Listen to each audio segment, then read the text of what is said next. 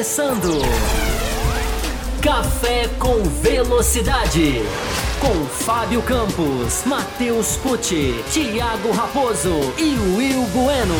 A dose certa na análise do esporte a motor. Para você que nos ouve no cafécomvelocidade.com.br ou para vocês que nos assistem aqui ao vivo no YouTube ou assistem gravados aqui no YouTube, sejam muito bem-vindos. Essa é a edição 677 do Café com Velocidade pós-GP Turquia, com a vitória de Lewis Hamilton, confirmação do título de Lewis Hamilton e já aqui, já adianto, né? Vocês, claro, já perceberam que o nosso âncora é, oficial não está presente hoje. O Thiago Raposo teve alguns problemas, não pôde participar. Então, cá estou eu novamente ancorando essa edição histórica do Café com Velocidade, onde nós vamos falar né, sobre a história da Fórmula 1 que aconteceu com Lewis Hamilton se igualando ao número de títulos de Michael Schumacher, aquilo que muita gente é, dizia que era impossível de acontecer, que nunca ia acontecer, é, aconteceu e a gente vai comentar sobre tudo isso hoje nessa edição do Café com Velocidade. E já vou dar um, um spoiler também aqui, o seguinte, né? O Fábio Campos também até agora não apareceu, ele falou que está sem luz lá na, na, na cidade dele. Se a luz voltar, Fábio Campos entrará na edição, mas por enquanto ainda estaremos sem Fábio Campos, mas temos também convidados aqui especiais para a gente debater sobre o GP da, da, Turquia e começando com ele, que vocês já conhecem, está aqui o integrante do Café com Velocidade, Matheus Pucci, seja muito bem-vindo ao Café com Velocidade de hoje. Matheus Pucci, o GP da Turquia teve algumas particularidades, né? A pista, as condições da pista é, lá em Istambul, que na verdade direcionaram o final de semana, direcionaram desde a classificação até a corrida, transformaram, é, o, o, tiraram a previsibilidade da corrida, e isso foi, a gente vai comentar sobre isso. Alguns até criticaram né, a questão do recapeamento, é, muito em cima da hora. A gente vai esbarrar nisso também na edição de hoje. Boa noite, seja muito bem-vindo. Boa noite, Will. Boa noite aos nossos ouvintes. Boa noite aí ao pessoal também que vai estar é, assistindo pelo YouTube e que também, boa noite ao nosso próximo convidado aí que já já entra já já vai ser apresentado. É, sim, um GP interessante justamente por conta da pista, por conta da pista, do clima, de tudo aquilo que não deveria acontecer na Fórmula 1, né? Porque a gente não espera que vai ter uma pista tão verde, vamos assim dizer, na Fórmula 1, mas que acabou gerando uma corrida imprevisível. É claro que existe, existem pontos que nós vamos entrar já já sobre até que ponto é bom tá essa pista tão verde assim, mas de qualquer forma tivemos uma imprevisibilidade mas nem a imprevisibilidade é capaz de deter Lewis Hamilton, que venceu mais uma. Pois é, nem a imprevisibilidade é, mudou o, aquilo que, que era previsível, né? Porque o vitória de Lewis Hamilton é o que a gente sempre espera na, na Fórmula 1.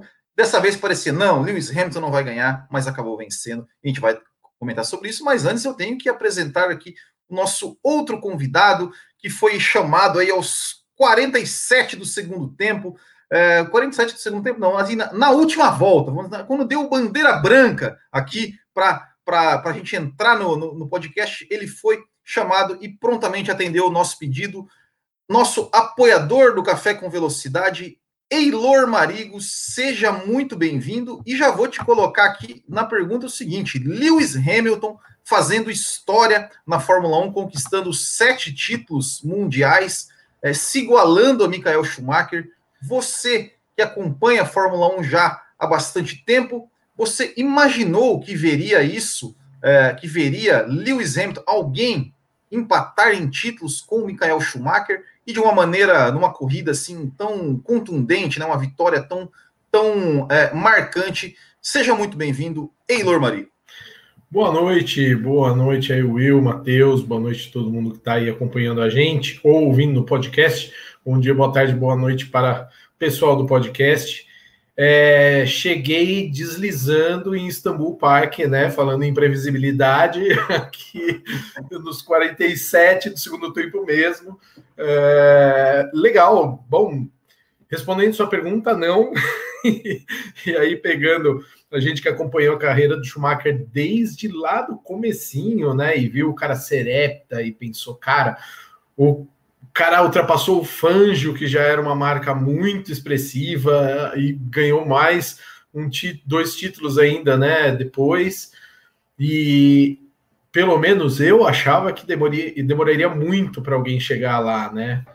E tá aí, Hamilton Uh, já ultrapassou, né? Considerando que além da igualdade de títulos, agora ele tem mais vitórias e tal, então efetivamente já ultrapassou a marca. Mas também é de se esperar que ano que vem nós vejamos o primeiro octacampeão, né? Então é bem imprevisível, não dá para deixar mais imprevisível do que isso, né? Para quem acompanha a Fórmula 1.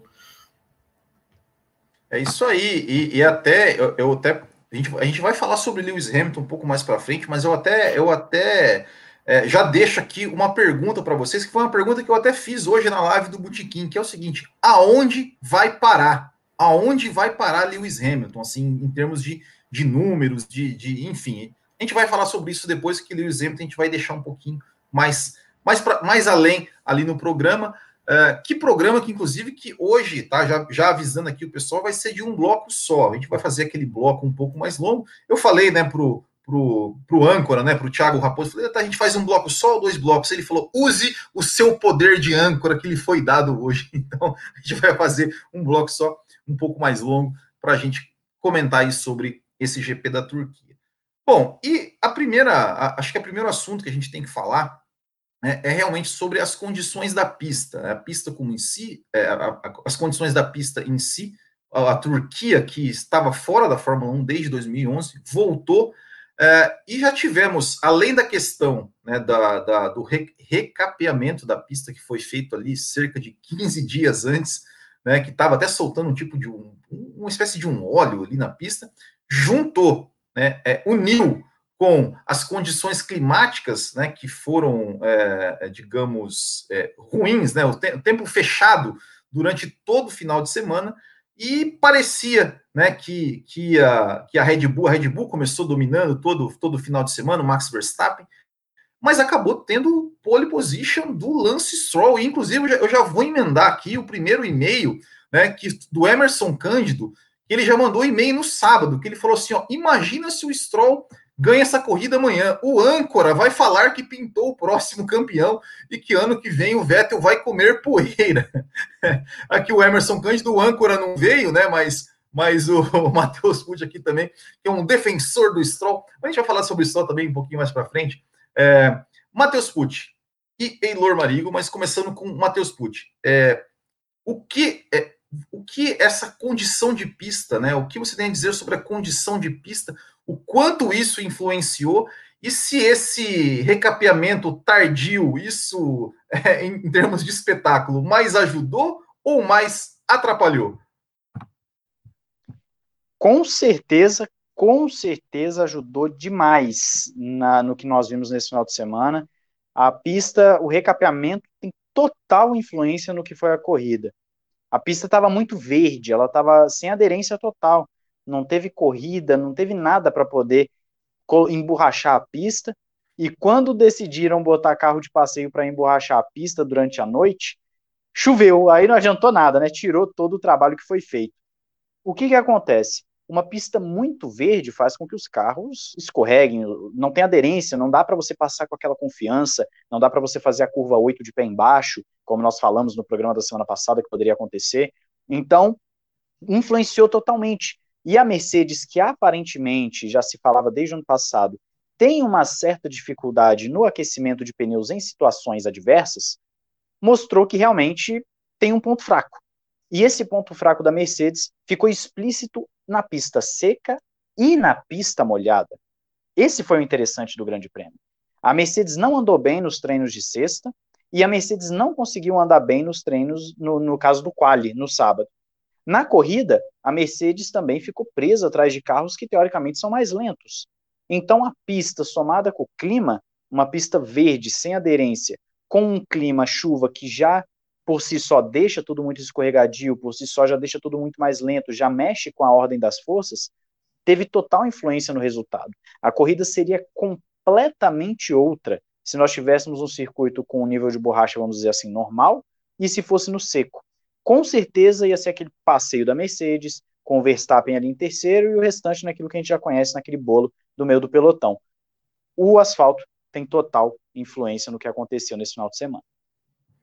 É, e eu, eu cheguei, inclusive, a comentar, né, no, no, no assim, onde é que eu assino para criar a regra, né, de que todas as pistas têm que ser emborrachadas, é, têm que ser recapeadas 15 dias antes das corridas, né? É, mas, é, é, Eilor, e essa, essa, essa condição, né, que o Matheus, que o Matheus explicou, é, ele tem, ele causou uma, uma classificação absolutamente maluca. Eu, eu, eu não me lembro de ter visto uma classificação assim tão imprevisível, é, tão imprevisível, tão maluca, tão sem, sem noção nenhuma do que iria acontecer. E a gente foi surpreendido aí com a, com a pole position do Lance Stroll, sua primeira pole position. Né? Muita gente é, gosta aí de, de criticar o Stroll e tudo mais, mas o canadense ele, ele fez bonito, né? Ele fez bonito é, uma, uma pole position, realmente um, um, um, desempenho realmente muito muito legal, do, é muito, legal, não, muito, meu Deus, muito forte do Stroll, é, tanto, na, tanto na classificação quanto na parte inicial da corrida, né?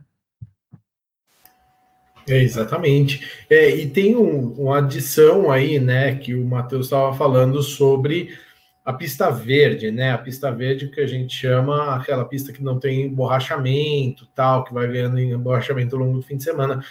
Mas tanto a pista verde quanto a chuva são o imprevisível previsível da Fórmula 1, né? É um, são sistemas que eles contam que possam acontecer durante uh, um fim de semana de prova mas eu achei que a pista verde recebeu um azeite em cima ali, né, ainda, né, por causa do recapeamento, como você comentou, e isso acabou deixando o que era o imprevisível previsível, tornou imprevisível mesmo, né? Eu acho que esse foi um problema técnico com a cara de 2020, né, com a cara de um campeonato em que tudo foi feito de certa forma uh, com adaptações, então pode acontecer, eu não vejo isso como problema nem nada, não, não acho que seja crítico de forma alguma.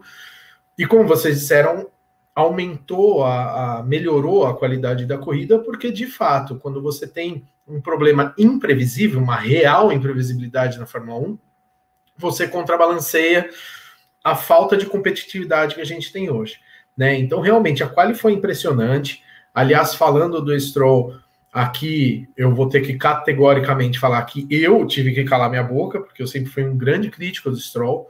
Como o Verstappen fez comigo há muito tempo atrás também, me fez calar a boca na época que eu falava, pô, mas como que os caras fazem isso com, com, com colocar o Verstappen nesse, desse jeito, vindo do nada e não sei o quê a gente vai aprendendo, tem que ser humilde para aprender com a Fórmula 1, né? Aliás, esporte, esporte em geral ensina para gente, né? Esse tipo de coisa. E o, o Damon Hill até comentou uma coisa que foi bem legal, né, no Twitter, não sei se chegaram a ver, que ele comentou sobre a pole do Stroll, ele falou, olha, eu acho que ele agora alcança um novo nível de respeito em relação a quem uh, uh, é, é, detrator do cara, né, porque o fato dele ter dinheiro ou não é, é, um, é um detalhe que, de fato, não era para uh, fazer diferença, mas a gente sabe como foi a entrada dele na Fórmula 1. Realmente, esse tipo de coisa leva muita crítica. Eu mesmo critiquei muito. Da mesma forma que hoje eu continuo criticando pelo mesmo motivo o Latifi, eu acho que não tinha que estar tá lá. Mas, enfim, é, deu para mostrar que são dois, duas medidas diferentes de pilotos de Fórmula 1, né? O Stroll, acho que Uh, mostrou já que anda muito bem na chuva. Primeiro pódio dele foi na chuva, agora nessa corrida também fez uma excelente qualificação na chuva. Infelizmente também teve problemas na corrida, mas aí não só uh, por conta da condição e não problemas dele obrigatoriamente, né? Mas foi inesperado, foi bonito de ver. Eu acho que foi legal. A gente não pode falar só de Stroll, né? Eu acho que a gente teve várias uh, situações interessantes na qualificação, vários pilotos ali entregando bem, até mesmo falar da própria é, Racing Point, que entregou bem para Pérez e Stroll na qualificação, entregou um carro que nessa imprevisibilidade rendeu muito melhor que os outros, né? Então, muito bacana isso.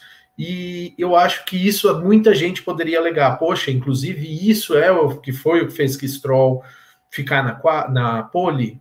Não, porque ele, como companheiro de equipe, tem o Pérez, que é um piloto extremamente rápido, extremamente qualificado. Então não dá para ser detrator de Stroll. A gente realmente tem que ter, tem que ganhar um pouco de respeito do cara que entrega o que ele entregou nessa, né, nesse fim de semana. É, exa é, Matheus, antes de passar para você, que eu, eu, até vou te emendar é, dois assuntos aqui já, a gente está falando, só quero é, primeiramente agradecer ao André Brulo aqui, que mandou um super chat para a gente aqui no site, né? Então, se você, aqui no YouTube, né? Se você está assistindo aqui ao vivo, pode colaborar com a gente aqui é, pelo, via super chat, né? O André, inclusive, é nosso apoiador, né? Inclusive, a gente tem também um programa de apoiadores lá no Apoia-se no apoia.se barra café com velocidade, você também pode ser nosso apoiador, é, entrar no nosso grupo do, do WhatsApp e receber recompensas aí de acordo com as nossas faixas de apoio. Mas, Matheus Pucci, voltando aqui ao assunto do nosso podcast, eu quero, eu já quero, já quero emendar os dois assuntos, né, com, com relação à condição de pista é, e com relação ao Lance Stroll, é, é, eu quero, eu quero é, colocar aqui um e-mail da Grazi, tá? Primeiro que ela fala né, de vocês, né? Que ela fala assim: olha, onde ficou o mesmo preferido de vocês ao invés do tetracampeão Vettel? É uma provocação para vocês dois, mas eu quero, mas eu quero é, dizer aqui, é, ler uma parte interessante. Ela falou assim: ó, é, o que dizer do, do Michael Masi dizendo que, na sua opinião, que na opinião dele, no caso, ele não errou, né? Ou seja, de colocar e liberar o Q2, né? Com. É, com o, o, o, trator na pista. Eles ainda estavam retirando o carro, né? Inclusive, aqui é, o, a Esther também comentou sobre isso aqui no, no chat, né? É, então a gente está. Tá, tá, é, eu queria saber de vocês o seguinte: primeiro, é, o que você achou dessa decisão né, de, de do Michael Massi de colocar, liberar ali o Q2 enquanto ainda estava sendo retirado um carro que eu não me, não me recordo de quem era agora, o carro que estava sendo retirado. É, e falando do Stroll, né, ou seja, o Stroll é, fez a pole position, fez uma boa, uma boa, uma boa, um bom primeiro stint, é, teve seus problemas, né, até, até inclusive parece que teve um pedaço de, de, de asa quebrada que eu não sei por como que isso aconteceu. É, mas a gente fala muito do Stroll, que a gente brinca, né, do Stroll e tudo mais, dos detratores do Stroll, mas o Stroll, é, eu sempre falei, eu nunca achei ele um gênio, mas nunca fui, nunca achei essa, essa, esse piloto ruim que todo mundo pinta aí. Ainda acho que o Pérez é melhor que ele, ainda acho que o Vettel é melhor que ele, ainda, é, mas é, fez uma, uma atuação realmente muito, muito digna nesse final de semana. Né? É, respondendo primeiro a da questão do, do trator ali no Q2, é a velha questão do aprender com os erros do passado, né? Eu, particularmente, sou um crítico no sentido de que, às vezes, a Fórmula 1 ela quer evitar problemas só porque eles podem acontecer. Né? Eu até falo assim, por exemplo, ah, você, a Fórmula 1 ela vai querer evitar todos os problemas que podem acontecer, então ela vai ter que tirar os pilotos do carro, porque pode cair um avião no meio do circuito, pode, enfim, acontecer um monte de coisa.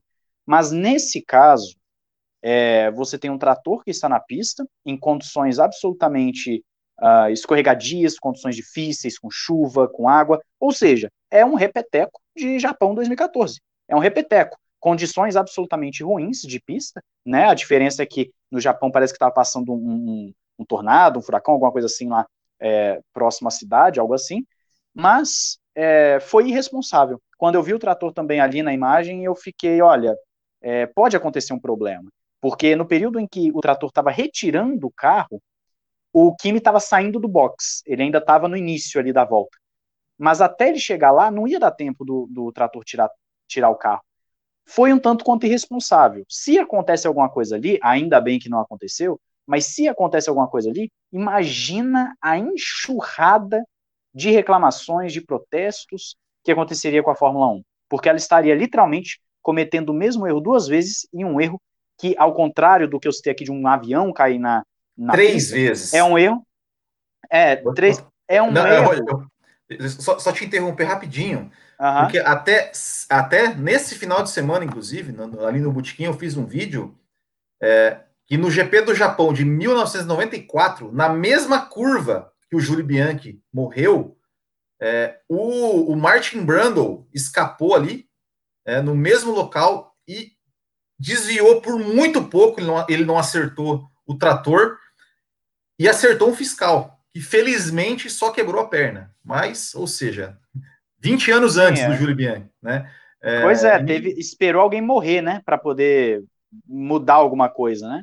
E Exato. então, assim, ao contrário, ao, ao contrário do, do, do, avião cair na pista, esse, essa é uma questão que é completamente é completamente evitável.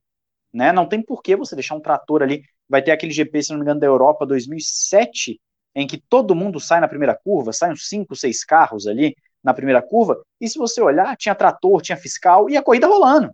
E tava todo mundo ali na brita empurrando o carro e tal. E assim, e saindo do carro, ninguém foi atropelado ali por sorte, né? Então é o tipo de coisa que é inaceitável da Fórmula 1. Né? Eu vou até daqui a pouco passar a bola aqui para o Eilor para ele falar a, a, opinião dele. Eu só quero agora responder então a questão da, da do e-mail da Grazi. Obrigado pela, pela Grazi pelo e-mail, né? Você que gosta de mandar e-mail, é, sempre mande aí no, no café, é bem legal quando você manda e-mail. A questão do Stroll eu vejo da seguinte forma nessa corrida. É, é uma questão de analisar, como o Fábio Campos muito fala aqui, da performance né? E não somente o resultado final, mas a performance. O Stroll fez uma belíssima pole, como falamos aqui, uma pole que foi com os mesmos pneus de Pérez, com o mesmo pneu de Verstappen, e, sabe? Ele, ele, se impôs, a verdade é essa, ele, ele, foi lá e fez a pole, né? Ele fez a pole. Então ele estava tendo um excelente fim de semana até aquele momento. O primeiro instinto, enquanto a pista estava molhada mesmo, ele foi excelente. Ele abriu 10 segundos do Pérez. Ele estava muito rápido, ele estava muito bem. O Stroll estava muito bem, né? Até que, do nada, vamos assim dizer, entre aspas, ele começou a perder um pouco de performance, foi perdendo, perdendo, perdendo.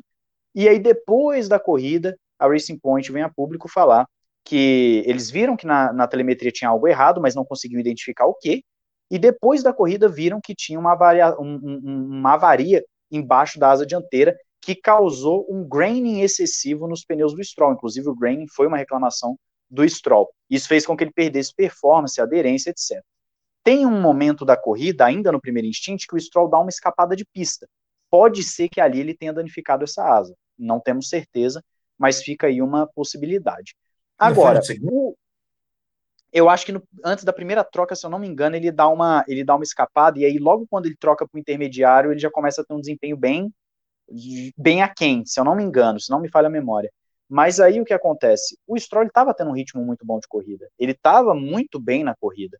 Ele teve esse problema e naturalmente caiu. E eu somo isso também à segunda parada dele, que para mim não era necessário, mas a gente não sabe também se, se ele aguentaria com aquele pneu é, é, com carro variado. A gente não sabe se aguentaria, porque essa segunda parada jogou ele lá para trás, né?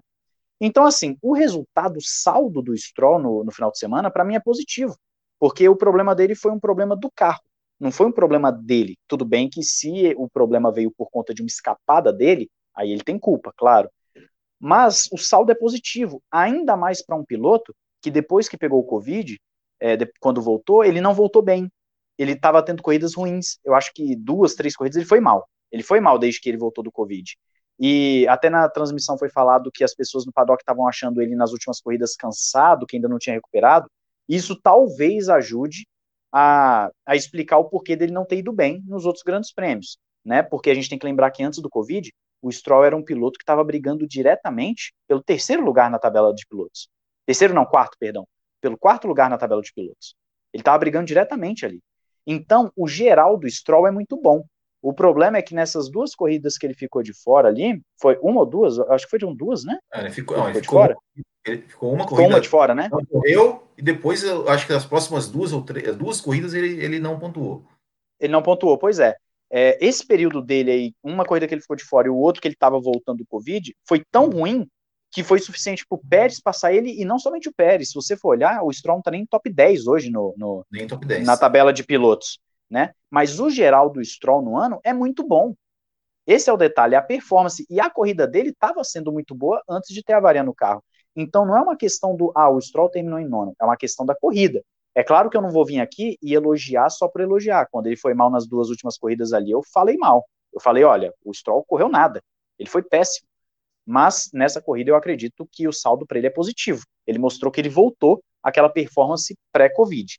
E o Vettel, para mim, é uma situação. É, a, o nível de, de argumentação é o mesmo. É pegar o geral do Vettel. Qual é o geral do Vettel na temporada? É uma temporada pior que a do Leclerc, é uma temporada que ele não está conseguindo engrenar. Mas nessa corrida, ele foi muito bem. Ele foi muito bem. O Vettel ele fez funcionar não somente a estratégia, mas ele já largou bem pra caramba. O Vettel teve uma largada fantástica. Ele segurou ali os carros mais rápidos, principalmente o Hamilton. Ele conseguiu é, levar só com, uma, com a estratégia ali de, de, uma, é, de duas paradas, ele conseguiu levar muito bem o carro, passou o Leclerc no finalzinho. O Vettel precisava desse pódio, ele precisava. Eu fiquei feliz por isso, porque ele precisava com a moral dele. Né? Ainda mais na corrida que o Binotto não tá, curiosamente, né? E ele até a brinca. Grazi, inclusive, a Grazi, inclusive, fala isso no e-mail também. Pois é, o, o, o, o, Vettel ele fala depois da corrida, né? Ah, se o Binotto é, aparecer aí no Bahrein e a gente for mal, a gente já, ele tem que ficar mais tempo em uhum. casa, né? Ele até brincou assim. Mas é, era, foi bom para o Vettel, mas a linha de raciocínio é a mesma. O que, que é? Qual o geral? O geral do Stroll é o que? É um piloto que está competindo para ficar ali em cima. E nessa corrida ele foi bem. O problema foi o carro. Já o Vettel, no geral, ele não está indo tão bem quanto seu companheiro, mas nessa corrida ele foi muito bem. Ele correu muito bem. Então, esse, esse é, é, o negócio, é, é, o geral deles ali, né? Eu, eu quero passar a bola para vocês, principalmente para o Eilor aí, que ele, que eu é. sei que além desse, desses dois, sobre esses temas, ele também tem um outro aí para falar com a gente. É, eu só, só antes de passar para o Eilor, é, é, até já, já, emendando aqui uma, uma que você, você no seu comentário, Matheus, você falou da estratégia do Stroll. É, eu tenho uma visão um pouco diferente da questão da segunda parada, mas eu vou perguntar, eu vou, eu vou jogar essa bola para o Eilor. Eu quero saber do Eilor. Eilor, você acha que, que, que a, a, segunda parada do Stroll foi um, uma estratégia errada da Racing Point?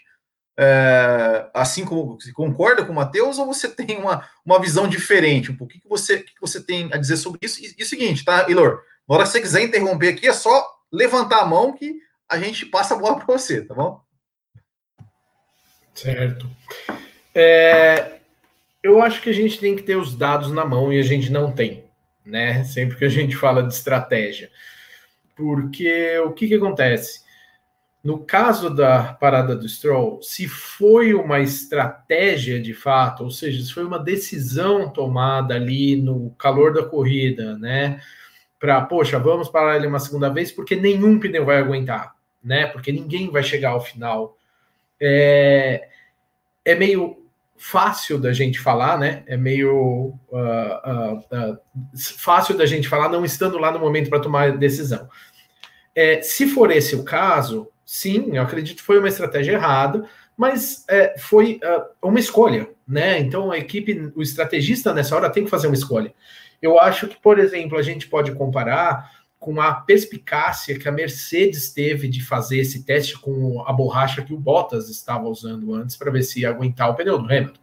Né? É, eu acho que isso foi uma coisa que foi levantada pelo próprio Hamilton, por exemplo, na corrida, e que no caso do Stroll, a equipe que tomou a decisão ali né? Uh, para não parar uma segunda vez foi uma estratégia que funcionou para outros pilotos, mas a gente não tem os dados. Isso que o Matheus levantou é verdade. Com uma avaria no carro, ou com um carro que estava claramente com rendimento pior na segunda etapa do que no início, é, fica fácil para a gente falar que foi um erro, tá? É, então a gente não sabe desses dados. Mas se foi uma estratégia pura e simplesmente uma decisão tomada com base nas mesmas informações que todos os outros pilotos, inclusive Hamilton, inclusive Pérez. Então, sim, foi uma estratégia errada. Né? Pode acontecer, mas eu acho que aí talvez tenha faltado um pouco dessa perspicácia para o estrategista de falar, poxa, mas e se os outros não pararem, né? Vamos ver pelo menos como é que os outros vão reagir, tá? Uh, porém, a gente tem que lembrar, por exemplo, a Mercedes uh, já tinha informação da segunda parada do Bottas, então a princípio era de se imaginar que o Hamilton fosse parar também, não seria tão crítico. E o segundo colocado, entre aspas, era o Pérez, que era companheiro de equipe. Né? Então, a, a, decisão do Pérez, eu acho que veio muito mais na esteira do Hamilton, e aí ficou fácil de se decidir, ok, vamos manter o cara na pista do que a do Stroll, que tinha o Prime, né? A, a, ele era o, o, principal beneficiário da parada de boxe naquele momento. Então, uh, faria sentido parar ele primeiro e parar o Pérez depois. E parar ele primeiro baseado numa informação que eles não tinham, né, de que o, o Hamilton ia continuar. Então, assim, foi um erro? Foi. Porém, é aquele erro escolha no momento da corrida, né? Com as informações que eles tinham, eles iam provavelmente parar os dois pilotos. Depois que o Hamilton não parou, é que veio a história de, ok, então vamos manter o Pérez ali para ele não perder a segunda posição. Tá? Então, assim, eu acho que dentro do ritmo normal da corrida foi uma decisão errada, mas era até uma decisão que fazia sentido na expectativa de todo mundo ia parar duas vezes. Tá? Então, não vejo isso como um, um, um, um erro crasso da equipe, apesar de ter sido um erro. Tá? É, queria só puxar um pouquinho mais para trás sobre a estratégia, sobre a estratégia não, sobre a entrada do trator na pista e a liberação. Também concordo que esse tipo de erro esquece, não dá para cometer, gente, não dá, não dá. Até essa semana, essa semana não, hoje o, o Vettel comentou isso, né? E de fato eu também acho, eu acho que é o tipo de erro que é não é um deslize, não é um erro uh, crítico do ponto de vista do esporte, é crítico do ponto de vista da segurança. E esse não dá, não. Né? Esse a gente já sabe que dá besteira. No caso do Japão era um tufão, era outra condição, sim, mas também era chuva, era a mesma coisa. É... E trator na pista não pode, tem que ter car, ou tem que ter bandeira amarela, ou tem que ter, enfim, tem que né, é, é, é parar uh, uh, o ritmo normal da corrida, porque é um, um objeto fora da, dos carros dentro da pista. Então, de fato, eu acho que assim, esse erro não dá para perdoar. É, 2014, como o André Brolo falou aqui no, no, no chat, sim, foi um erro diretor de prova. Eu acho que esse foi um erro também crasso, não dá para cometer, né? Uh, e comentar mais uma coisa aqui importante que o André também colocou aqui no chat para gente, que eu acho que é bem legal comentar. Ele comentou que naquela primeira corrida da Indy em São Paulo, né, falando ali do asfalto, os carros entravam na reta do AMB, eles também derrapavam para caramba e eles chamaram a empresa que fazia aqueles riscos na pista, né, no concreto lá na Castelo Branco para uh, ah, resolver o problema da, dos carros. André, eu estava lá na, na, nessa edição da Indy 300, eu estava numa arquibancada de costas para a reta do AMB mas quase a corrida, o, o, começo do fim de semana inteiro, a gente ficou olhando lá para a reta, exatamente pelo que você falou. Uh, os caras não conseguiam andar de jeito nenhum. Mas o que, que eu acho? Você questionou se essa seria uma solução. Eu acho que não, cara, porque lá claramente era um problema de escoamento de água. De fato, o escoamento estava ruim, né? Como eles usaram ali um pedaço da marginal e uma parte muito plana, estava difícil porque as ondulações que se formam normalmente no, numa pista, né, de numa rua, é, elas acabam atrapalhando aquela, aquele formato da, da rua que faz a água escorrer, e ali ela estava empoçando. Quando a gente fala de escoamento de água, é uma coisa. No caso do Istanbul Park, nós tivemos esse problema do recapeamento que estava gerando uma substância ali mesmo, né? O, o asfalto, para quem não sabe, ele não é considerado um sólido, é um líquido. O asfalto é um dos líquidos mais espessos que existe, mas ele é um líquido, ele nem é considerado um sólido. Então acontece esse tipo de problema mesmo. Se você tiver uma temperatura muito alta e se você tiver uma superfície que é molhada, por exemplo, ele solta, né? Uh, como ele é um, um produto de origem do petróleo, ele solta substâncias que geram realmente perda de aderência, que geram muitos problemas, às vezes até patologias mesmo no asfalto, buraco e tal.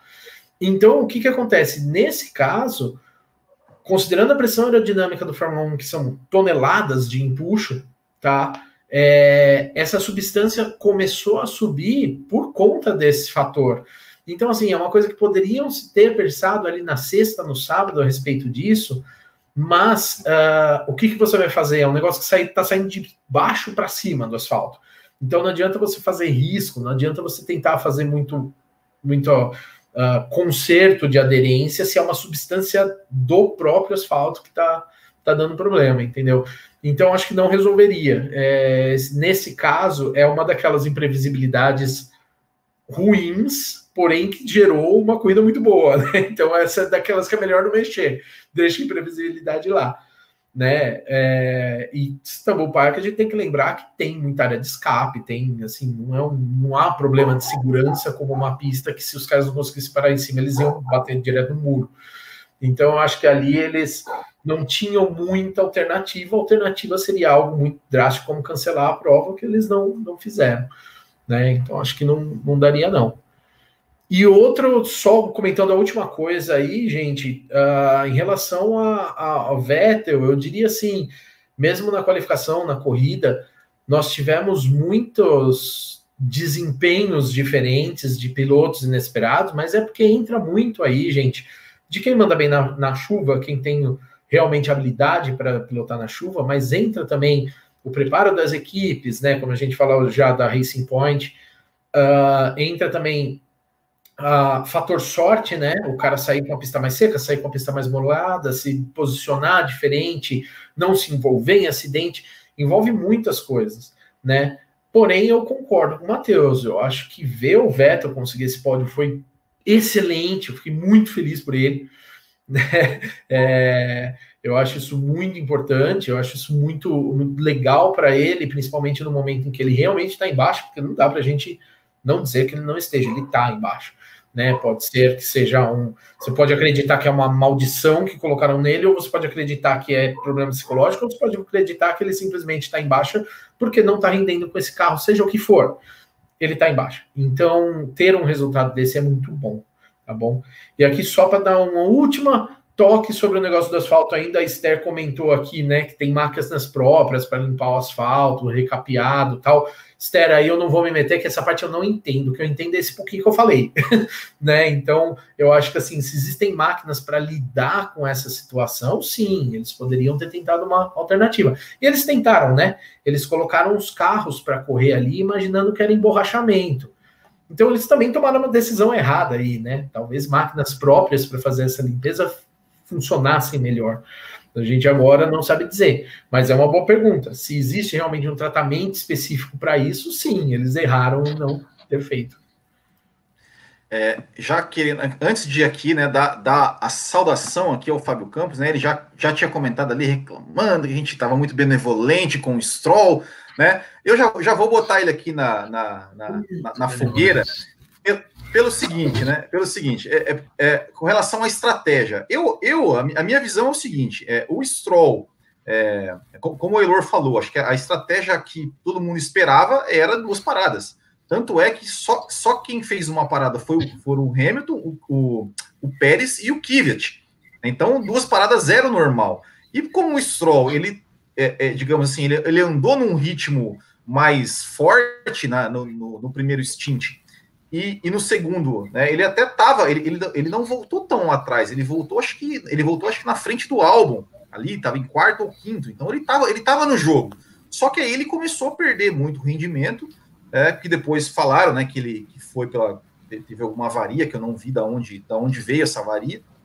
É, e aí depois não conseguiu mais, não conseguiu mais render, não conseguiu mais render e, e foi e acabou sendo engolido ali pelo pelo pelo pelo pelotão, depois até cometeu um erro ali que saiu, que depois ele acabou perdendo a posição por Norris. Enfim, eu, eu acho que de estratégia, é, eu acho que foi, foi a decisão é, mais sensata. Né? Até depois eu vou falar, quando a gente falar mais sobre o Vettel, eu vou, vou um comentário que o Vettel deu depois. É, mas, Fábio Campos, o que você tem a dizer aí, então, sobre, para a gente matar o assunto, sobre a pole do Lance Stroll, a, o, a, o seu desempenho e o seu resultado final. Seja muito bem-vindo, Fábio Campos. Olá, meus amigos. Chegando atrasado aí por problemas de energia elétrica aqui. A minha cidade sofreu um temporal catastrófico nessa tarde. Enfim, acabando não, não, não tá, consegui estar no programa, mas agora estamos lá. Então, os nossos ouvintes do chat, eu já comecei a entrar no programa, eu estava ouvindo vocês falarem e a questão do Stroll eu vejo era bem diferente. desempenho ruim, bem ruim. É, não vi também nenhuma, nenhum tipo de, de avaria que pudesse ter sido comprovada do Bottas em Imola. Acho que é muito simples, né? A equipe veio e divulga, estava com uma avaria, sendo que o desempenho dele vai piorando gradualmente, né? Vai piorando, começa de uma maneira Depois o Pérez começa a alcançar, ele abre os décimos com a pista molhada. É, eu acreditei até que ele pudesse ganhar. Mas, no final de contas, o desempenho dele é absolutamente inferior. A gente deveria estar falando do banheiro dele, que uma vez um show, mais uma vez voou na pista, foi o símbolo, provavelmente, da corrida. É um cara que está desempregado, que não tem. Tem emprego, vocês vão ficar falando do Stroll ainda por 73 anos, até o dia que ele não quiser mais. É, ou quando o pai dele comprar alguma coisa na NASA para ele poder voar em algum lugar, ele vai ficar na Fórmula 1 o tempo que ele quiser. É, mas o, o, a Fórmula 1 no sábado, que é evidentemente como negar o mérito dele, é, mas no sábado sábado, ela foi, ela foi, ela tivesse sido outro esporte. Né? É como se ela tivesse sido, é, como se os jogassem uma, uma, uma, bola com o pé. No sábado eles foram jogar com a mão.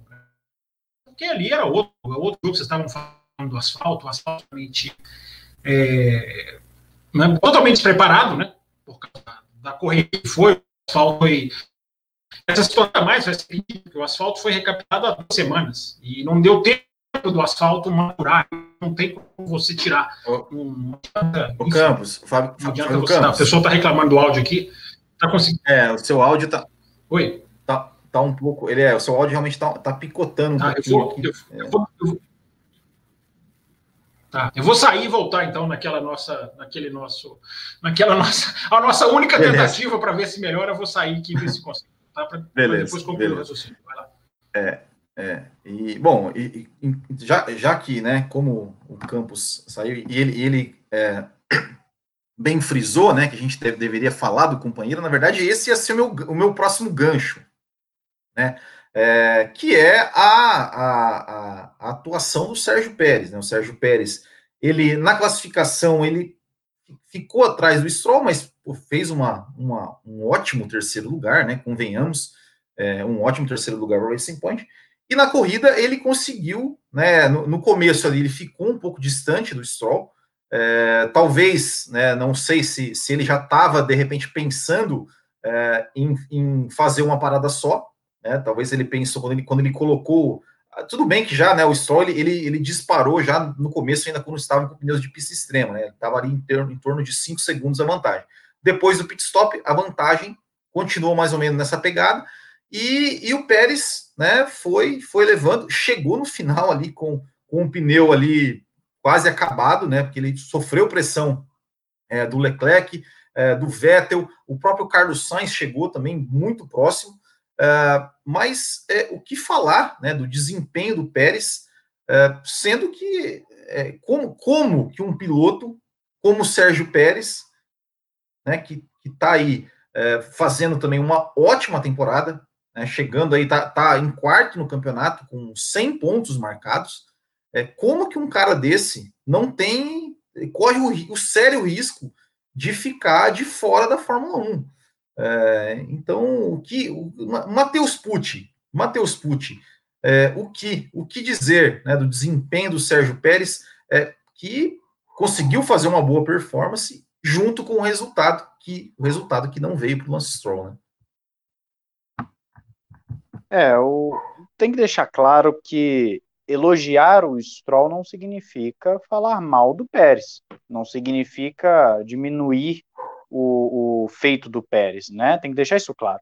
É, porque eu apresento o meu ponto de vista aqui do Stroll, porque a princípio, até que se prove o contrário, eu vou acreditar na equipe, no que eles falam que tem de telemetria, né? Que eles falam que tem de telemetria. Então, assim, é, a corrida do Pérez foi fantástica. Foi fantástica. Ele teve um terceiro lugar no quali, que mesmo ficando atrás do, do, do Stroll, ainda assim é um resultado respeitadíssimo para uma Racing Point. Ele, ele perdeu para quem? Ele perdeu para o Verstappen, que era o grande favorito do final de semana, e ele perdeu para o Stroll, porque o Stroll, curiosamente, na chuva, ele anda melhor do que no seco. Mas o, o, o, o Pérez, fantástico no, no quali, uma corrida onde ele foi muito seguro a corrida inteira, o, o, Pérez é carne de pescoço, né, como se diz, ele é um piloto extremamente difícil de ser ultrapassado, ele defende muito bem a posição dele. Você vê que o Verstappen rodou atrás dele, o Albon não conseguiu passar, o Hamilton ficou preso até que o DRS fosse ativado, né? E as Ferraris também não conseguiram passar. Tem que dizer isso dele. É um piloto muito bom, de alto nível. E a gente já elogiou o Pérez aqui várias vezes. Até quando iniciou aquele negócio de Stroll ou Vettel, todo mundo foi unânime em elogiar o Pérez, né? Todo mundo foi unânime em elogiar o Pérez. Então, o, o, o Pérez, ele é um piloto que não tem vaga por algumas questões que a gente fala aqui já há algum tempo. Você tem, primeiro, o companheiro de equipe dele é o filho do dono, que, querendo ou não, gostando ou não, tem vaga cativa, né? Nós já falamos disso também aqui várias vezes, de... É, é, é diferente a gente falar que ele tem vaga cativa porque tem dinheiro, é diferente de falar que a gente concorda com isso, é diferente, não, são, não é a mesma coisa. É, e o outro lado é o que? As equipes hoje em dia, principalmente as de ponta, não querem mais ter dois pilotos, vamos assim dizer, casca grossa, né? A Red Bull ela vai querer ter o Pérez, ainda mais vendo esse desempenho do Pérez aí, vendo o quão difícil ele é de ser ultrapassado, o quão bom é o Pérez, seja num quali, seja numa corrida, no tempo seco, no, na pista molhada, é, a Red Bull vai querer botar esse cara do lado do Verstappen? A Red Bull vai querer trazer esse, entre aspas, problema para o Verstappen? né? Então, assim, o Pérez ele tá fora da Fórmula 1 por uma combinação de fatores. Ele está fora por enquanto, né? Pode ser que ele assine o contrato, mas por enquanto ele está fora da Fórmula 1 porque o companheiro dele tem cadeira cativa, sim. Por mais que eu defenda de, determinadas performances do Stroll, o Stroll tem cadeira cativa, eu tenho que admitir isso, ele, ele tem cadeira cativa, e porque as equipes de ponta não querem botar dois pilotos de alto nível juntos. A gente falou aqui do Toto Wolff, se eu não me engano, foi aqui que cheguei a comentar do Toto Wolff falando que ele não vai botar Hamilton e Max juntos, porque ele não quer uma guerra dentro da Mercedes de novo. Ele não quer os dois pilotos de ponta de novo. Então o Pérez, ele vai ser aquele injustiçado do esporte, porque ele tem lenha para queimar, ele tem lenha para queimar ainda, ele tem o que entregar, ele tem gás ainda para entregar bom, boas performances como hoje, ou como ontem, né, perdão, e, e infelizmente ele corre um grande risco de ficar fora do grid. É até interessante porque alguns programas atrás o Fábio Campos falou assim: hoje em dia quem é mais lento tem vantagem, né? E eu não duvido que o Huckenberg assina com a Red Bull justamente por ele estar tá fora da Fórmula 1 há uma temporada. Justamente por ele estar tá com menos ritmo do que o Pérez. Eu não duvido que ele assine justamente para não dar trabalho ao Verstappen. Então o Pérez, infelizmente, é uma vítima do sistema ao qual a própria Fórmula 1 se colocou. Né? É um sistema onde o dinheiro do Stroll vai dar a cadeira cativa para ele, até porque o pai dele agora não é somente um patrocinador, mas é um dono da equipe, e porque as equipes de ponta não querem ter um, um Hamilton Rosberg, um Hamilton Alonso, um Senna Prost, elas não querem. Então, realmente vai ser difícil se ver o Pérez no ano que vem, infelizmente. Deixa eu passar aqui para o, o, Fábio Campos aqui. E eu quero, eh, aproveitando o gancho do Matheus. Segunda tentativa. É, é o, o, assim, você falou do, do, do Sérgio Pérez, né? Que é, que é, um piloto muito duro. E ele não facilitou nem um pouco para o Max Verstappen, né? Ou seja, o, ele, ele fechou a porta mesmo e, e, e falou: Verstappen, você quer me passar, você vai por fora e na fora e, e lá fora você vai rodar, né? E foi o que aconteceu. Realmente um um grande desempenho seria uma pena mesmo se ele não, não ficasse na Fórmula 1. Fábio Campos, complete o seu raciocínio sobre o Stroll que você estava falando e comente, claro, também sobre o desempenho de Sérgio Pérez. Vamos lá, espero que estejam captando melhor aqui o som agora. Vamos lá, se qualquer coisa me avise aqui. Segunda tentativa, segunda e última. É... Não, só resumindo a questão do Stroll, eu acho que assim é um. Eu, eu não sei porque que o Stroll tem uma tem uma, uma certa boa vontade da imprensa, de torcida, de tudo. Eu acho que a questão da estratégia é absolutamente é, improcedente. O Stroll, o Stroll fez a mesma estratégia do Norris, fez a mesma estratégia do Albon, fez uma estratégia praticamente idêntica do Sainz. Tinha seis voltas de pneu mais novo do que o Leclerc no final, no último stint. Fez uma estratégia parecida com a do Vettel. Né? Todo mundo olhou o Leclerc parar, viu o Leclerc, quando o Leclerc, o Leclerc estreou é, o pneu intermediário e depois estreou os novos intermediários, ou seja, foi não só o primeiro a passar para o pneu verde, como foi o primeiro a utilizar o pneu verde novo, né, a trocar o verde pelo verde. E, e os tempos dele estavam, os tempos do Leclerc indicavam que não era um erro de estratégia. A questão ali tinha carros que faziam aquecer o pneu ou não. É, eu não vi nenhuma na asa. Se vocês tiverem visto alguma coisa, vocês me informem aqui. Sou, isso é apenas um comunicado da equipe, até onde eu sei. É muito fácil, né? Muito simples para a equipe dizer: olha, o cara tinha um problema na asa aí, viu, gente? É, e a gente comprar isso. O que eu vi foi um piloto que largou na pole e que chegou em nono. Né? Um piloto que desempenhou muito mal, porque é um piloto que não se preparou. É um cara que não tem escola para Fórmula 1. Então ele está aprendendo jogando o jogo. Ele não tem base. Agora, ele foi muito bem. Ele, o sábado mostra, claro, mostra características boas, como provavelmente aqueceu o pneu. Ele é muito bom de chuva. Ele deu uma entrevista para Sky falando que ele ia correr de kart num lago congelado, numa, numa pista congelada. Não sei exatamente o que era, não consegui entender. Quando ele era menino, ou seja, certamente domina a chuva. Agora, vai chover 23, 23 vezes o ano que vem? Se for chover 23 vezes o ano que vem, a gente tem um piloto muito bom para o calendário da Fórmula 1. Caso contrário, para mim, continua sendo o mesmo piloto é, com e as qualidades é, que para mim não mudou tanto assim. As pessoas se impactam muito pelo resultado da pole, né? O Twitter, meu Deus, que as pessoas já tinha gente revendo o conceito de escárnio, né? O conceito do escárnio que é ele na Fórmula 1 no lugar do como é por causa de um sábado para domingo, né? Mas o mundo dá voltas também, né? No final de semana. Tem gente que esquece que o mundo, a, Terra gira no Sol. Tem gente que não sabe que a Terra. Agora tem gente que esquece que a Terra gira no Sol também no sábado e domingo. Então a diferença do sábado para o domingo é engraçado. Né? Eu vi o Twitter muito mais, muito mais calado depois do domingo. Porque você não pode tirar a conclusão precipitada. O Stroll, o cara está muito mal, está fazendo. Teve ali um período de ano que encaixou muito bem, mas depois, depois que ele perdeu, porque ele perdeu aquela vitória em Imola, em Imola não, em, em Monza, ele perdeu, ele largou para ganhar aquela corrida, ele tinha o melhor carro daqueles três. E depois daquilo ele entrou numa espiral descendente, teve coisas que foram culpa dele, mas é para mim o mesmo continua sendo o mesmo piloto. Que eu estava dizendo quando o meu áudio estava travando, é que a Fórmula 1 joga, a Fórmula 1 pratica um esporte todo domingo. Né? No sábado, ela praticou um esporte diferente. É legal que foi diferente? Sim. Mostra mérito para quem sabe aproveitar a diferença? Sim. Mas é como se jogasse com os pés e no sábado jogou com as mãos. É, ninguém colocou o pé no fundo nesse final de semana. Os caras não conseguiram colocar o pé no fundo do acelerador, porque o asfalto não aguentava. Então foi outra, outra diferença que teve. Ele, ele soube jogar esse jogo quando voltou para alguma coisa parecida com o normal no domingo, é, ele ficou, a diferença dele para o companheiro de equipe é a mesma, que a gente já sabe. Agora, para terminar, né, para emendar o Pérez, é, é, um total absurdo, né? É, é, é um, é um, vai, vai, ser uma coisa escancarada, vai, sim, vai ser a derrota moral da Fórmula 1. Se esse cara voltar o ano que vem. Ele, ele tomou um toque na largada em, em, em Portimão e, e, e beirou o pódio. É, ele só não foi, ele saltou seis carros na parada no undercut Imola. Seis carros ele conseguiu saltar nos boxes. Aí ele fez aquela parada que ninguém entendeu, nem ele entendeu. Ele desceu do carro falando, não entendi porque parou. E aí abriu mão do pódio. O Ricardo falou, eu peguei o pódio dele. O Ricardo falou textualmente. E aí agora vem essa terceira corrida seguida, que o cara faz isso que fez. Então esse cara, esse cara não tem na Fórmula 1 ano que vem, gente. É, é, a gente vai esperar quantos filhos de pais comprarem vaga para a gente começar a levantar essa bandeira. O ano passado era um, é, já ano que vem serão três. A gente vai esperar o quê? Chega oito, nove? A gente poder botar o dedo na ferida. Então é, é, é, complicado. O cara não paga na Fórmula 1. Você, um de vocês falou muito bem. O Huckenberg, se bobear, pega a vaga na Red Bull.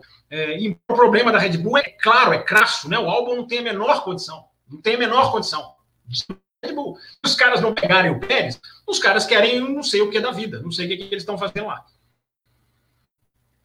O, o Eilor, ele, leva, ele não levantou a mão, mas ele falou aqui no nosso chat privado, então, Eilor, a palavra é sua. Depois o é... Matheus, que levantou a mão. É isso. É, eu concordo em partes, Campos, mas eu discordo de uma coisa muito importante disso que você falou. É, eu acho que todo, eu acho que aqui a gente vai todo o santo programa vocês bateriam nessa tecla se fosse para falar disso. Tem pilotos pagantes que não eram para estar tá lá, tem pilotos de qualidade inferior Sim. que estão lá por motivos escusos. Eu concordo muito com uma coisa que o Matheus falou, muito. O Pérez tem um grande problema de vaga porque ele é combativo, ele não é um segundo piloto. O Pérez nunca foi. Aliás, o Pérez chegou na Fórmula 1, não foi para ser um segundo piloto. Era uma baita de uma promessa da Fórmula 1. E é um excelente piloto, né? Um piloto de bom para excelente. Não é gênio, não é gênio. A Fórmula 1 tem pouquíssimos gênios. A gente sabe quem são os gênios da Fórmula 1, tá? Stroll também não é. tem muita gente que não é gênio, né? Lá dentro, a grande maioria. Porém, eu discordo no seguinte sentido. Uh, eu também não acho que o Stroll seja um cara que, pô, tem todo o merecimento de estar tá ali. Eu acho que ele não tem todo o merecimento de estar tá ali. Ele está ali também por questões de como a Fórmula 1 questões estão na raiz da coisa, né? Como você falou, Campos, de como a Fórmula 1 se construiu nos últimos anos, com uma dependência enorme do financiamento de todos os lados. Que a gente tem que lembrar que não é financiamento dos pilotos, é financiamento dos pilotos, da montadora, de, de, de tudo que dá para ter financiamento na Fórmula 1, eles, eles aproveitam. De ir correr na Arábia Saudita, de seja lá o que for. Tá? A gente pode colocar todas as formas de financiamento da coisa. É, porém, eu acho assim quando um piloto tem uma chance e agarra, ele precisa de um mínimo de qualidade para fazer o que ele tem capacidade de fazer. Então, acho assim, eu acho que também a gente não pode tirar uh, o que o Stroll já conseguiu fazer. É óbvio, não é um gênio. Eu também acho que dentro de todo mundo que podia estar na Fórmula 1, não estou falando só dos pilotos que estão, estou falando dos pilotos que ainda podiam estar lá e nem estão na Fórmula 1, ele provavelmente não estaria entre esses 20. Para mim, não estaria. Tá? É, por outro lado, eu acho que assim, é, pegando a história como um todo, a gente também já falou mal de muito piloto que vingou mais para frente. A gente também já falou mal de muito piloto que apresentou um resultado e aí depois que o cara amadureceu e, e tocou a coisa para frente, tocou a carreira para frente, conseguiu apresentar grandes resultados nos anos seguintes. Eu não, eu não digo que o Stroll tem total merecimento de estar lá, eu não acho. Porém, o que ele apresenta, e quando ele consegue, ele apresenta, tá? Eu acho que o primeiro que ele pode, o que ele pegou, né, também foi de uma corrida super conturbada, também teve chuva, também teve não sei o quê, porém o cara performou. Eu acho que em os raros momentos que ele performa, pelo menos é um piloto pagante que tá dando um resultado, que tá apresentando alguma coisa. Não é Mas o tem ideal. Cinco anos de Fórmula 1, ele. ele tem não cinco é. anos de Fórmula 1. A paciência com ele é muito grande, entendeu? Ele tá lá e o Van Dorn não teve a mesma chance que ele. O Verlaine não teve a mesma chance que ele. Por isso que eu acho que é uma benevolência muito grande. É uma benevolência, não. Não é benevolência, é dinheiro. Vem, é dinheiro, não é benevolência. Não, sim, sim. Eu também sim, acho eu falo por parte da imprensa. Eu falo por parte da imprensa. Eu comecei o meu claro, evidente. Mas eu acho assim, eu acho que quando o cara entrega, também a gente não pode apedrejar o cara quando ele entrega. Eu acho que ele entregou. Eu acho que esse sábado ele fez algo que ninguém mais chuva. Tá, mas às vezes chove, ele não pode entregar na chuva, então ele teria que andar lá atrás na chuva, porque sim. Não, ele entrega na chuva. Eu concordo que ele entrega na chuva. É. Ele é um bom piloto, então, sim, ele está claro. Mas isso não apaga os motivos que ele está lá. Nada nunca vai pagar os motivos dele estar tá lá, Campos. Nada nunca vai pagar os motivos nenhum piloto estar tá lá. Você tem, por exemplo, pilotos que chegam por mérito.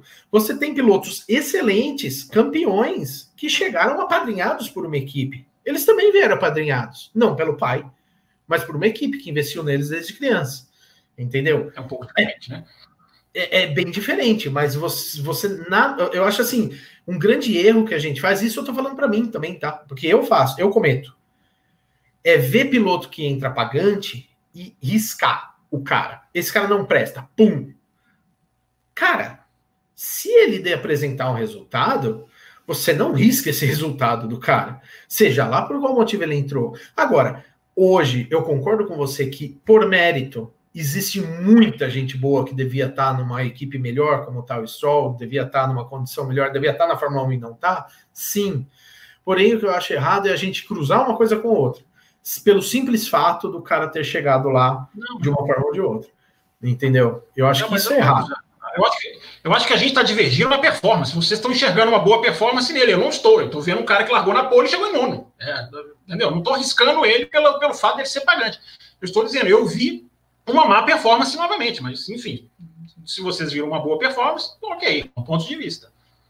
É, eu acho que, a, voltando aí o assunto lá, indo para o Pérez, o Pérez é um excelente piloto, gente, não, não tenho o que falar. Eu acho que o Pérez é um baita piloto, ele já mostrou muitas vezes em combatividade com grandes gênios ultrapassadores da Fórmula 1 que ele é capaz de brigar, tá? É, agora, eu acho que na história toda da Fórmula 1, o Pérez é mais um que perde cadeira, até por ser combativo, entendeu? Até por ser um cara que não não é para estar, tá, como o Matheus falou, acho que o Matheus falou uma coisa muito acertada. Não é para ele estar numa não é para ele não estar na numa Fórmula 1, não é para ele estar numa equipe como segundo piloto. O Pérez era para estar numa equipe como primeiro piloto. E até por isso mesmo ele tem, entre aspas, uma vaga menos para conseguir. Entendeu? Porque alguém que queira numa equipe, como o Prost já falou né, há muito tempo atrás, não tenha dois primeiros pilotos numa equipe que não dá certo, uma equipe que não quer ter dois primeiros pilotos, não pega o Pérez. Então, realmente fica mais restrito ainda o futuro do cara. Agora, isso é uma injustiça? É. Aconteceu só com o Pérez? Não, nem a pau. Aconteceu com muita gente na história da Fórmula 1. Aconteceu com muita gente, né? É triste ver isso acontecer ao mesmo tempo que nós temos péssimos pilotos, péssimos não, mas temos pilotos que não têm qualidade ainda na Fórmula 1, sim, é muito triste, mas não é uma realidade da Fórmula 1 de 2020. É uma realidade da Fórmula 1. Isso acontecia antes, acontece hoje. Né? Eu acho que isso é uma coisa que a gente não pode jogar toda a culpa em cima só do que do formato que a Fórmula 1 tem hoje. Isso já vem sendo construído há muito tempo. E isso acontece há muito tempo. Né? A Fórmula 1 já perdeu Mas desse grandes jeito, nomes. Desse jeito, eu não lembro de um cara sair da Fórmula 1 voando como esse cara tá. Entendeu? Ele tá voando. Eu, é, entendeu? Eu, eu, é, vai ser muito escancarado na minha visão. Ele sair agora, desse jeito, nesse momento. Entendeu? Injustiçados tem, mas o cara tá voando. Eu concordo com você. Eu não quero ver o Pérez fora. Muito pelo contrário. Eu adoraria que ele ficasse. Mas não sim, é a realidade. Sim. E eu acho que realmente isso é uma coisa que a estrutura da Fórmula 1 precisaria mudar. Vai mudar esse ano? Não. E para mim, a minha humilde opinião, eles poderiam ter pensado nisso em 2022. Já não pensaram, esquece. Essa vai ser uma realidade muito triste da Fórmula 1. Mas é a realidade. Mas vocês já estão né? tirando ele da Fórmula 1. Eu acho que ele tem chance na Red Bull. Eu acho que ele tem muita chance na Red Bull. Eu espero também. Ó, já, já, pegando esse gancho aqui, ó, o, o, Davi mandou um superchat aqui falando que o Russell também seria uma boa, mas acho que tá fora da, de cogitação que ele é piloto Mercedes e tudo mais, né? Não tem muita chance. Matheus Pucci, você levantou o dedo, tem a palavra. É, eu só quero. Peraí, você, peraí, o Elo terminou, eu, eu, eu, eu, cortei ele. Ah, perdão. Não, manda ver, tudo bem. O, o, eu, eu só quero complementar uma coisa que foi até um erro meu de não passar a informação completa.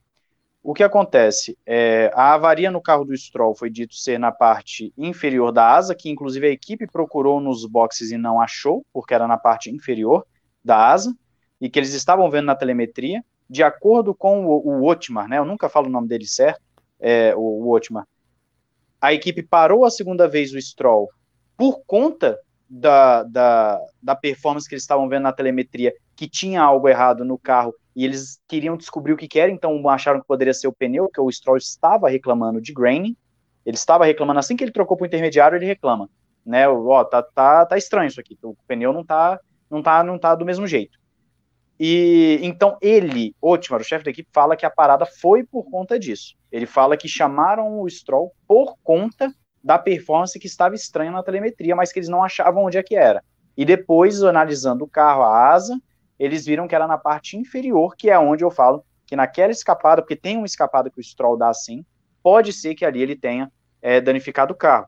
Não temos o, o, dado concreto? Não temos. Não é que nem o buraco do Vettel lá no, no GP é, passado, retrasado, que tinha um buraco na, na, na asa do Vettel e a, e a Ferrari falando tá tudo normal. Não é, não é a mesma situação, né? Não tem como a gente ver.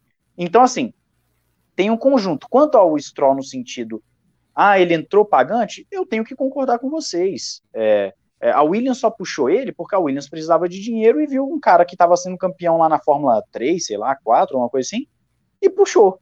Mas é um cara por conta do dinheiro. Isso é fato. Agora, falando de GP Turquia e de 2020, antes do Covid, o Stroll estava brigando para ser quarto colocado do campeonato. E, e pós-Covid, inclusive com a informação que foi dada, o, o Campos acaba que não vê né, na, na transmissão brasileira, eu não sei se comentaram na transmissão britânica, é, falaram que no paddock as pessoas estavam achando o Stroll pós-Covid ainda cansado, debilitado, o que é normal, tem pessoas que demoram para recuperar do Covid, meu pai demorou dois meses, eu fui rápido, então varia de pessoa para pessoa. É isso necessariamente o porquê dele ter performado mal pós-Covid? Não sei. Pode ser só que ele só foi mal mesmo. Que eu, inclusive, vim aqui e critiquei o Stroll. Eu critiquei a performance do Stroll naqueles GPs. Mas falando do Stroll 2020, a regra tem sido o quê? Tem sido boas exibições. Essa tem sido a regra do Stroll. Tem sido boas exibições. Então, assim, nesse grande prêmio, se o problema realmente foi a asa, eu não tenho como falar que ele foi mal, porque o cara, quando ele estava com o carro perfeito, ele enfiou 10 segundos no Pérez. Entendeu? Agora, se o problema foi ele, Stroll, aí eu tenho que jogar meu comentário no lixo. Aí o problema é ele. Aí o problema é ele que não performou quando mudou de pneu. Enfim, assim como teve carros que não renderam. A Mercedes em nenhum momento foi o carro mais rápido do final de semana, seja no seco, seja no molhado.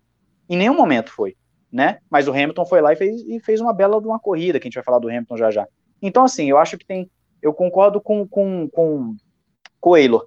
Uma coisa é a gente falar do porquê o Stroll chegou do porquê ele tá ali e de que tem pilotos melhores do que ele. Outra coisa é a gente analisar a performance dele na temporada 2020. É, é, são coisas diferentes, né? Então, assim, em 2020, ele está sendo, por exemplo, melhor, do, ao meu entender, melhor do que Giovinazzi, melhor do que Latifi, melhor do que Grosjean, sabe? Então, assim, é, é dentro, claro, das capacidades de cada carro, né? Por favor. É, então, assim, é, são coisas que. Não, que melhor do que o Giovinazzi, o Latifi e o Grosjean, sem dúvida, sem dúvida. Sem não, dúvida. então assim, é, é, é, por exemplo, quando fala de piloto pagante, eu acho que todos vão concordar que o Latifi é um exemplo claro de piloto pagante que não tem capacidade de estar lá. O Latifi é um exemplo claro. Porque a gente já falou aqui tantas vezes que o Russell não tem parâmetro de comparação, porque e se o Russell for só mais um piloto comum? Então o Latifi é péssimo, né? Agora, pode ser também que o Russell seja um baita de um piloto, mas como a gente não teve uma comparação com um piloto que a gente sabe o nível, a gente não sabe dizer o nível que o Russell tá, né? É, é que nem Alfa Romeo. Para mim, o Giovinazzi é fraco e o Raikkonen perdeu, é, não tem a mesma velocidade de antes. Então, para mim, Matheus, essa Alfa Romeo poderia dar um pouquinho mais do que dá, se fosse um outro piloto. Mas é minha opinião, é meu ver, pode ser que vocês discordem.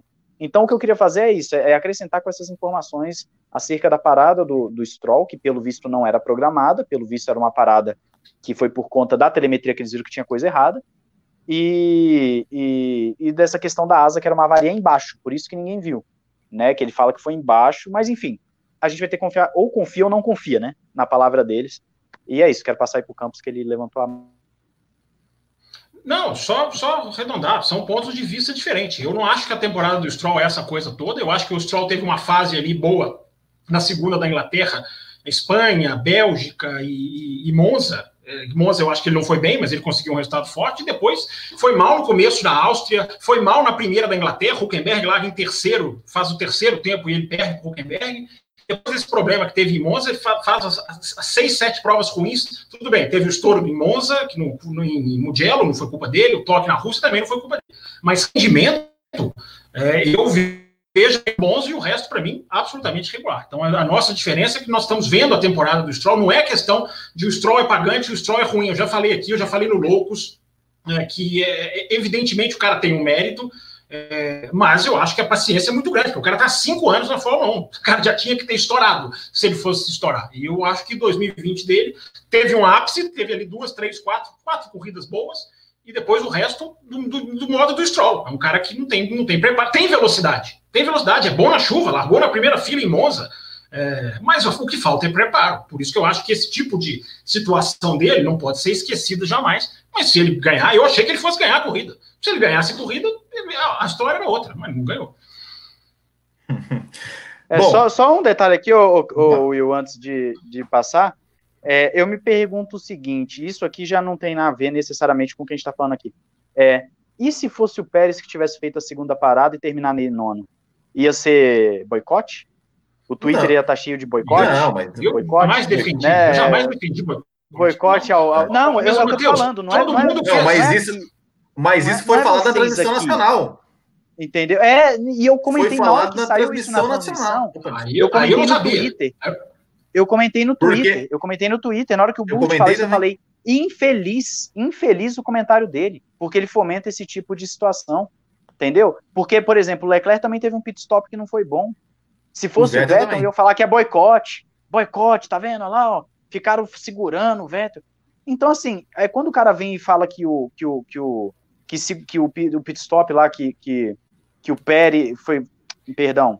Quando fala do boicote, é, eu achei ridículo. Eu falei, gente, isso é ridículo. A, a, equipe não pode errar com um piloto que é boicote pro outro, sabe? Se fosse o Pérez Exatamente. em nono, se fosse o Pérez em nono, eu tenho certeza que muitas pessoas, eu não estou falando aqui porque aqui a gente busca manter um pé no chão, mas se fosse em Twitter da vida, essas coisas, as pessoas não estar falando que, que pararam ele, como falaram do Huckenberg lá atrás na, em Silverstone, que pararam o Huckenberg porque porque para o Stroll ficar na frente, sendo que o próprio Huckenberg falou que ele pediu a parada no box.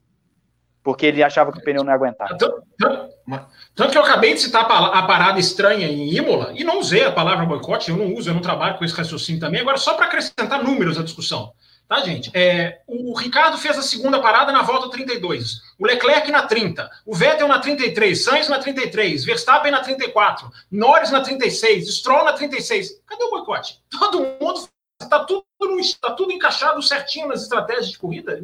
Então, é, justamente, eu não consigo entender essa questão de estratégia, de ter se prejudicado na estratégia. Como eu falei, a transmissão inglesa estava acompanhando o Leclerc, que foi o cara que estreou os dois instintos. Ele voltava para a pista e voava. É, então, assim, ninguém vai parar. O cara volta e voa, ninguém vai parar. Quem fez a loucura positiva foram Hamilton e Pérez. E fizeram bem. Agora, é, Gente, mas o, o problema aí, Campos. Um esquema, um esquema normal.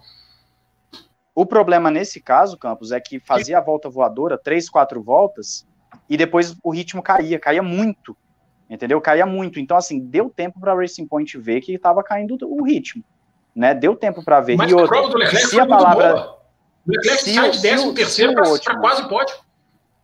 Pois é, se o Otmar está falando a verdade, então o Stroll não ia fazer duas paradas, ele ia fazer uma, né? E aí é uma questão de estratégia, a gente nunca vai saber a verdade, se realmente era um problema do carro, se foi o Stroll, se, se o graining era verdade, não era. Mas assim, o que eu tô falando é, é aí... nesse caso em específico de tempo, eles davam duas, três, quatro voltas rápidas e baixava, né? Baixava bem. Mas o Leclerc bem... conseguiu.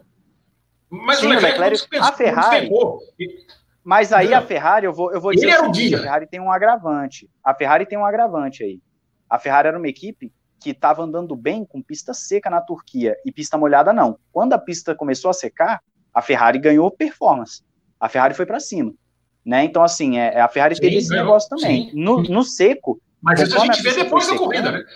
Ela foi indo, entendeu? Ela foi indo para frente. Então assim, é, não me surpreende a Ferrari ter tido um bom desempenho, até porque na sexta-feira eu falei lá no Ressaca, que pelo que a Ferrari estava apresentando e pelas condições da corrida, ela tinha chance sim de um bom resultado.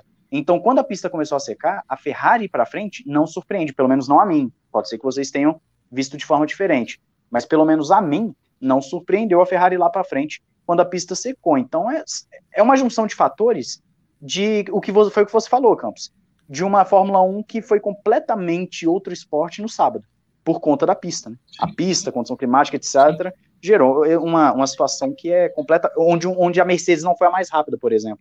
Né? Uma situação é, diferente. É, só uma Pessoal, última coisinha, vamos... eu prometo, pro, pro, rapidinho, prometo que é rapidinho. É, quem quiser acreditar no Otmar Sinalfer pode acreditar, tá? Mas o Otmar Sinalfer foi o cara que falou que não copiou o carro da Mercedes, foi o cara que falou que os dois pilotos dele para o ano que vem eram Pérez e, Stroll, que não ia trocar. É, é, o cara que não contou do Covid do, do Pérez, escondeu o Covid do, do, do Stroll, melhor dizendo, veio duas semanas depois com uma desculpa esfarrapada. Então, é o chefe de equipe mais falso da Fórmula 1 2020. Eu coloquei isso no Twitter. Mas, se vocês quiserem acreditar nele, tudo bem. Não tem, eu não estou aqui dizendo que vocês têm que duvidar de tudo que ele fala. Agora, as evidências dele em 2020, olha, são, são incríveis.